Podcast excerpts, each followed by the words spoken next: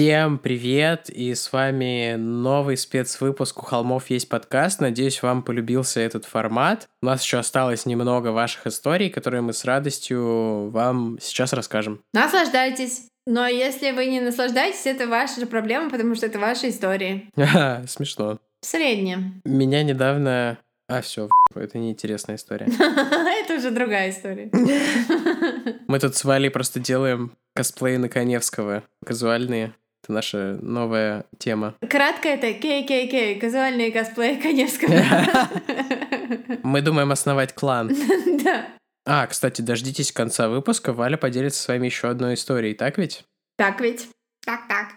Первую историю нам прислала пользовательница пользовательница Инстаграм. Очень странная как-то. Я просто э, магистрскую диссертацию писал про Инстаграм, и у меня какие-то очень сухие формулировки всегда про эту соцсеть. А наша слушательница, которая нам часто пишет комментарии и отзывы, большое тебе спасибо. И вот такую историю она прислала, а в Инстаграме она называется Milk Cat Diet. Давно хотела рассказать. Так вот, история такая.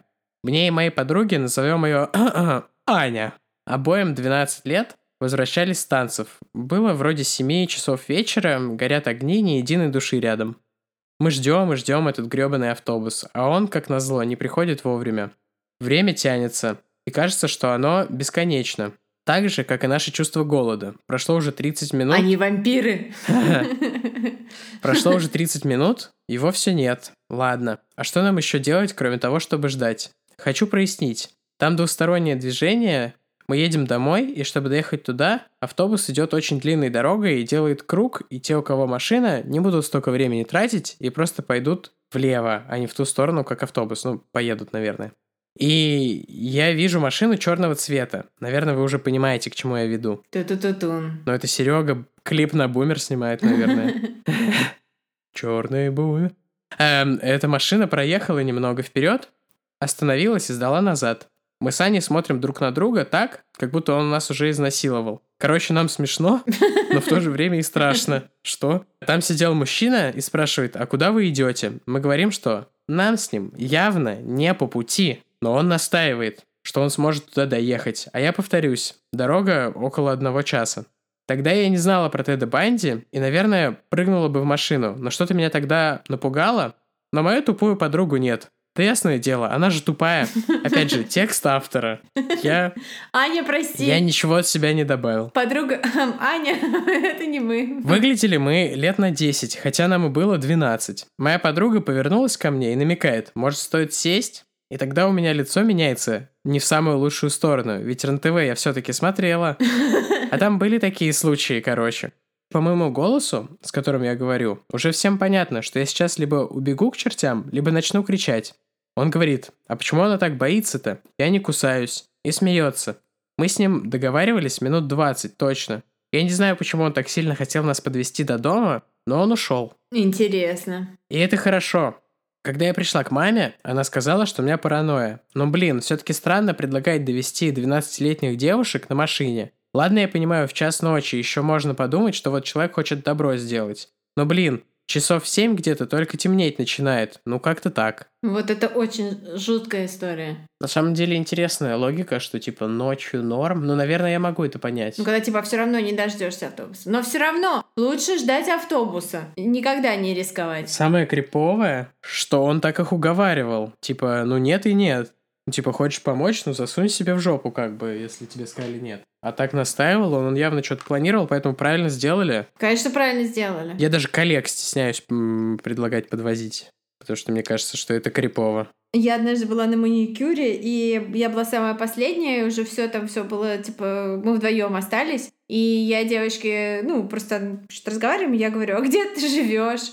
Имея в виду, я уже про себя думаю, как, куда я ее подвезу ну, предложить ее подвести. Угу. Она такая просто напрягается всем телом, прям чувствую, она меня за руку держит, там что-то пилит, такая говорит, я совсем рядом живу, в соседнем доме. Я понимаю, что я только что реально напугала девчонку, потому что, видимо, у меня какое-то лицо не то при этом было, когда я это говорила. Следующая история, которую мы зачитаем, прислала нам Кристина. Привет, Тима и Валя. Привет. Очень люблю ваш подкаст. Попробую и свои 5 копеек вставить. Смайлик. История не про маньяков-убийц, скорее просто паранор... паранор...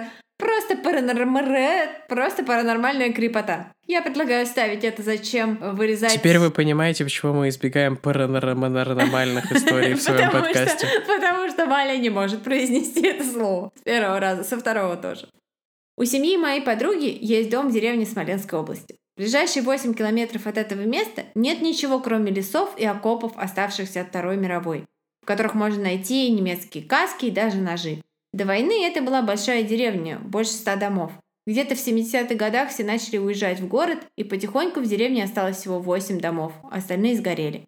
В этой деревне жил мужчина по имени Иван, который начал сажать лес на окраине деревни. Раньше там было просто поле и типа того. А потом он немного сошел с ума, ушел из дома и стал жить в лесу, где и умер 20 лет назад. И, собственно, история. Хотя мне уже хватило истории сумасшедшего Ивана, который сажал лес, это очень клево. Мне кажется, некоторые режиссеры сняли бы такое кино и получили бы какую-нибудь награду. Это новый фильм Мартина Скорсезе на 4 часа. Русский. Да, русский. Иван, hello. А Де Ниро все равно играет Ивана в такой в косоворотке. Такой у него вставлены, короче, голубые линзы и волосы, и белый парик. Да, да, да, да. И, собственно, история. Лес все считали нечистым. Говорили что-то про то, что дух Ивана до сих пор живет там и охраняет это место, и туда нельзя ходить после заката. Угадайте, когда произошла моя история? После заката, конечно же. Я уже не помню, зачем мы туда пошли, если честно. Конечно, я думаю, пошли, потому что давайте Ивана дразнить ночью. Ну, это моя была логика. Логика. Логика. Наш человек шесть девчонок. Я иду позади всех вместе с младшей сестрой подруги. Впереди все болтают, я иду молча. И вдруг в левое ухо мне мужским голосом говорят у типа как сова. Я подумала, что мне послышалось, но это было просто физически ощутимо, очень отчетливо. Я даже дыхание почувствовала. Но, решая ничего не говорить, это было слишком странно, я реально думала, что у меня глюки. И через 10 секунд сестра подруги кричит «Вы это слышали?» Я поворачиваюсь и спрашиваю «Тебе угукнули в ухо?» Она кивает. Честно, это не могла быть сова или другая птица, была абсолютная тишина, и плюс было достаточно светло, чтобы видеть окружение. Мне кажется, здесь э, нужно вставить, ну я просто обязан вставить шутку про русский рэп, что это просто Фейс ходил такой «У! У!» Что это называется адлибы. Ничего такого в этом нет плохого. Нет, нет, я ни в коем случае не обесцениваю твою историю. Это я бы сам, я хотел сказать слово аналог испугался, но вы поняли. Как там сказала твоя подруга в смс На чё, чё присела? Да, да, да. На выходе я останавливаюсь перевести дух и слышу, и чувствую, как рядом кто-то прошел очень тяжелым шагом, как будто в кирзовых сапогах, и ушел в сторону леса. А наша собака в принципе отказалась туда заходить. Умная собака. Пришлось отправить ее домой. Иди домой, собака. Вот так я подтвердила свою иррациональную боязнь леса. И вообще этот участок Смоленской области считается паранормальным. Оп, у меня получилось. Там часто можно увидеть светящиеся круги над полем. Местные постоянно травят байки, что там до сих пор секретные испытания проводят. В скобках. Недалеко был испытательный полигон и АЭС еще со времен СССР. Хотя никто из нас в это не верит, в общем-то. А шаровые молнии там действительно часто. Вот такая история. И фото леса для визуализации фото мы засунем в пост в Инстаграме, когда выйдет этот выпуск. Ну или в стори, не знаю, будем делать мы посты отдельные для этих выпусков или нет, потому что фотоматериалов-то вот один только. Ну, мы можем делать какой-нибудь пояснительный пост, что это, ребята, спец... спецвыпуск. Угу. Насчет шаровых молний интересно, потому что их существование не доказано, и что ты имела в виду, напиши нам, потому что мне, меня эта тема а не то, что интересует, скорее мне до усрачки страшно, когда я думаю обо всяком... Потому что шаровые молнии — это тоже такое полупаранормальная штука. Я вот ок отношусь ко всяким маньякам, убийцам, сектам. А вот когда есть какой-то намек на что-либо сверхъестественное, мне прям очень страшно, я ночами не сплю. Мы когда ездили с родителями на дачу в детстве и смотрели что-нибудь про пришельцев, и потом машины мимо проезжали и фарами в окна светили, причем это супер редко бывало, потому что там типа глушь. Я каждый раз такой, ну все, собираю трусы и носки, улетаем на Марс жить. Ну, на самом деле, у нашей бабушки Вали была просто фобия, мне кажется, шаро- шаровых молний, потому что она мне рассказывала свой случай из детства. Когда она была на речке со своей мамой, и ей мама сказала, типа, Валя, замри. И она, типа, почувствовала, как у нее встали все волоски на коже дыбом, как у нее все наэлектризовалось, и она просто почувствовала эту молнию спиной, и, типа, она улетела, она ее не видела. Но, видимо, хорошо прабабушка прикольнулась над своей дочерью.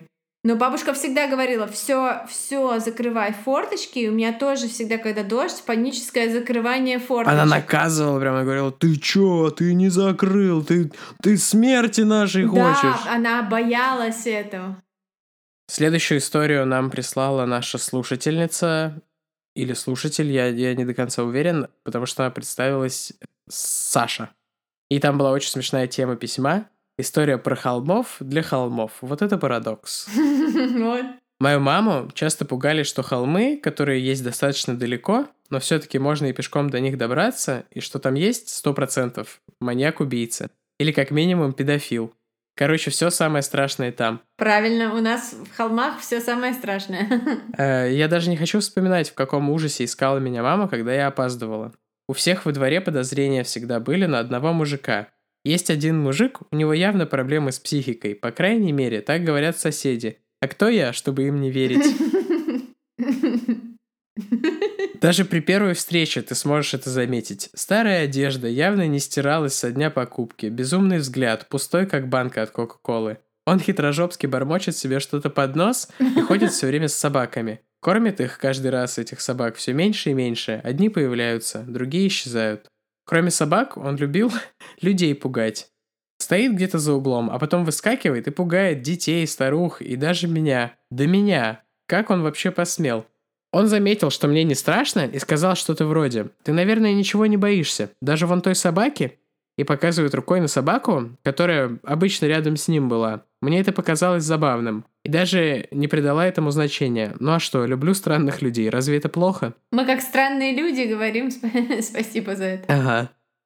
Нет, это не плохо. А плохо то, что случилось после двух месяцев. Я, как всегда, со своими друзьями, как всегда, шутим и все такое. Но вдруг Олег, самый умный из нас, в скобочках нет,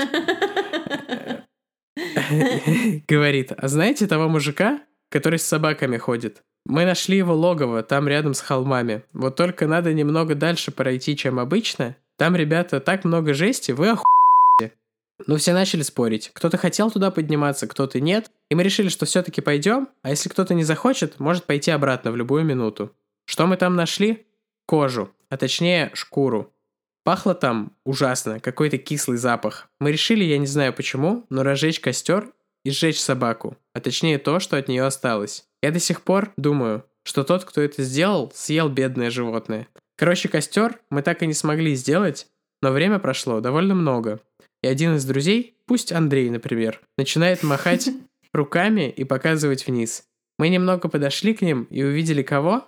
Да, психа с собаками. А точнее сейчас с одной на поводке. Он был далеко, но из-за того, что на холме ничего толком и нет, мы могли его замечательно видеть. Но вот незадача. Он нас тоже увидел и на нас начал бежать. И тут начался хаос. Все разбежались в разные стороны. Все кричат, кто-то матерится, кто-то зовет на помощь. Не помню, как я себе голову и спину не поломала, пока спускалась с холма, с довольно высокого, кстати. Но знаю точно, ноги моей больше там не будет. The end. Клевая история. Это очень клевая, в то же время очень смешная история. Большое спасибо. Странная, она очень классно рассказана. Вот ты ее читаешь, и я прям представляю себе, как этот человек рассказывает. Мне такое нравится, поэтому я всегда прошу рассказывать истории своими словами, потому что интересно ваш, э, ваш нарратив, ваша э, личность, которую вы показываете через эту историю. Так, а у меня на очереди рассказ от нашей слушательницы по имени Алена. Привет, Валя и Тим. Увидела в сторис холмов про сбор клиповых историй. Я совершенно не знаю, подойдет ли вам это, но все же решила написать. Подойдет. Все чистейшая правда, так что если что-то будет непонятно или, может, я как-то криво расписала, то можете задавать вопросы. П.С. Чудесный подкаст. Настолько чудесным может быть только подкаст от трешовых маньяков. И чудесные вы продолжаете радовать нас новыми выпусками смайлик. О, спасибо. Ну, очень приятно. Смайлик, причем очень странный, такой толстый улыбающийся смайлик, прикольный. Такой смайлик, да, съедобный. Спасибо. А вот история... Несъедобная. Несъедобная. Речь пойдет о семье моей коллеги с работы. Назовем ее Сара. Она уже пенсионерка, но продолжает работать. Живет в квартире со своей мамой, которой было уже за 80. У них были тяжелые отношения, и они, живя вместе, практически не общались. Сара помогала своей маме во всем, но о теплых отношениях и речи не было. Уточню, что с ними жил еще взрослый 30-летний сын. Каждый жил в своей комнате, все они практически не пересекались, только по вечерам могли встретиться на кухне. Ее мама была типичной женщиной в годах, как и все пенсионерки. Была частой гостьей поликлиник, хотя ничего серьезного у нее не было. Типичные проблемы старшего поколения. В один из дней а, около года назад Сара позвонила на работу и отпросилась на неделю. Сказала лишь, что умерла ее мама и нужно было заниматься похоронами. После всей этой неприятной кутерьмы, придя на работу, Сара поведала нам историю ее смерти. И тут и начинается самая крепота. В тот вечер все было как обычно. Каждая занималась своими делами. Они пересекались только утром. Дальше все шло своим чередом. Вечером Саре показалось странным, что она не видела свою маму. Как-то выходила бы в туалет или что-то еще. И она не придала этому значения, попробовала постучаться в комнату, но и никто не ответил. Это не показалось странным, потому что она и не всегда отвечала. И уже совсем ближе к ночи она спросила у сына, видел ли он бабушку. Он сказал, что тоже не замечал. Тогда она решила все-таки заглянуть к ней, открыв дверь. И в полутьме она увидела прямо посреди комнаты маму, как бы порхающей над землей, и только спустя минуту осознала, что та повесилась в своей комнате. В этой истории важно, что комната матери была узкой и длинной, как в совсем старых советских квартирах. На потолке висел большой крюк, за него раньше вешали люстры, ее хотели убрать при ремонте, но потом не стали. Так и торчал он посреди потолка. После шока, вызова скорой и волокордина, Сара поняла, что рядом с повисшим телом не было даже стула. А так как комната была длинной, то единственное, откуда можно было совершить этот акт, был подоконник. Но и он был не столь близко к крюку. Выходило, что чтобы это сделать, ее матери абсолютно точно пришлось бы сделать определенное количество попыток, чтобы повеситься. Надо было не просто обмотать и закрепить веревку, но и умудриться закинуть петлю на шею и сделать почти прыжок. После приезда скорой всей этой волокиты на столе увидели записку. Там не было никакого, никакого прощения, только лишь список дел, которые мать просила сделать после ее смерти. Она подготовила чемодан со своей одеждой, попросила отвезти его в соцслужбу, попросила похоронить ее и отпеть в церкви, что не вышло, ведь самоубийц не отпевают. А также было написано, что она оплатила все счета. У них было все поделено по долям, и каждый из трех членов семьи платил свою часть каждый месяц. И она все разложила для удобства. Все знатно прифигели от такого расклада и тщательности подготовки. Маленький мистический момент был лишь в том, что в этой семье все документы бережно хранились. Но Сара с сыном перед похоронами не могли найти нужных документов, хотя они пару дней подряд перебирали все, что было в их квартире и в комнате матери. После похорон, спустя какое-то количество времени, пару-тройку месяцев, в комнате матери искали какую-то бумажку, и в папках с документами сразу же увидели все те необходимые ранее бумажки, которые требовались для похорон. Можно списать это на невнимательность, конечно, но они действительно тщательно прибирали каждый листочек, ведь отношения в семье не ладились, и никто горем прям убит не был. Так что я бы могла поверить в какую-то мистическую нотку во всей этой жуткой истории. Конец. Ну, 80-летняя бабуля, подпрыгивающая, как Индиана Джонс, и завязывающая какие-то крюки, петли и все такое, это уже достаточно мистический и супер криповый для меня момент в этой истории. Ну, мистический не знаю, а криповый-то уж точно. И каким-то невероятным, удивительным образом история, которую я сейчас расскажу, она тоже про повесившегося. Ерок. Ерок. О, это история про бар. Про бар, да. Я знаю эту историю. Можем заканчивать. В общем, давным-давно в далекой галактике, в годы моей бурной молодости, когда я жила в маленьком английском городке, я часто тусила и сама работала барменом пабе. Но мой паб закрывался в 11, и после его закрытия было только парочка мест, куда можно было пойти. И одно из них называлось Monkey's Head — голова обезьяны. Это был самый злачный паб в нашем городе. Он находится недалеко от э, так называемого типа лобного места, где раньше вешали в Британии, по-моему, до 50, 50 какого-то года казнь через повешение за убийство была. Просто по дефолту. И у них было лобное место, где совершались эти казни. И в этом пабе, насколько я знаю, был последний ужин заключенных перед казнью. Но история моя не в этом. История моя в том, что владельцем этого паба был чувак по имени Саймон, который э, очень хорошо ко мне относился. Он все время меня чем-то угощал, приглашал на вечеринки в паб, когда уже после закрытия он просто запирал дверь, и там можно было курить. Можно было там, не знаю, всякие, всякое веселье устраивать и, конечно, пить бесплатно за его счет. Постоянно приглашала, приезжала полиция туда, то есть такое было место с дурной репутацией. Но Саймон реально, он был очень-очень дружелюбно ко мне настроен даже немножко much, как-то вот он, не знаю, у меня от него было вот то ощущение, как у нашей слушательницы, которая... Не села в машину? Да, да, да, но я тогда знала, кто такой Тед Банди, и он мне такого какого-то вайба от него не было, но все равно какой-то был странный чувак. И однажды я на работе, а пабы находились вообще очень близко друг к другу. И однажды у меня заканчивается смена, и я вижу, что в мой паб заходит этот самый Саймон. А он такой высокий, лысый татуированный чувак, то есть достаточно такой, ну, внешности специфической. И, короче говоря, я просто сигналю своей подружке, типа, скажи что я, скажи ему, что я ушла, потому что почему-то я просто не хочу, реально не хочу, чтобы, ну, чтобы он меня видел, не хочу с ним разговаривать, не знаю почему. Он уходит, ему говорят, что я уже ушла, и он уходит. А телефона у него моего не было. Потому что я просто приходила, и как бы, ну, такой маленький город, там, деревня, считай. И спустя несколько дней я узнаю, что его нашли повешенным на балке под потолком этого самого паба, потому что пап разорился из-за его вечеринок, а свою девушку, ну какую-то девушку, вот, которую он привел с собой в паб, он ее избил, связал и запер где-то. И, в общем, ее там тоже нашли. Она жива была. Но она была жива. Она была жива, да. И у меня сразу первая мысль, что типа это могла быть я. Такая достаточно стрёмная мысль. Вот такая вот история у меня криповая.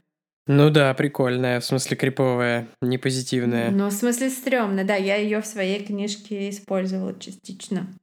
Одну из своих книжек. И вот на этом наши истории подошли к концу на самом деле. На этом не, не, не, не позитивном. Если вы нам не прислали с тех пор, как э, мы записали этот выпуск еще, хотя наверняка прислали, потому что почему бы нет? Поток не прекращается. Да, большое всем спасибо, и мы надеемся, что мы когда-нибудь вернемся с этой рубрикой, и пишите свои отзывы и комментарии, нравится вам такое слушать или нет. А с вами был специальный выпуск «У холмов есть подкаст». Специальный выпуск. Да, до встречи по четвергам всегда и... По каким-то неизвестным дням недели иногда. Да. Спасибо всем, спасибо большое. Всем пока. Пока.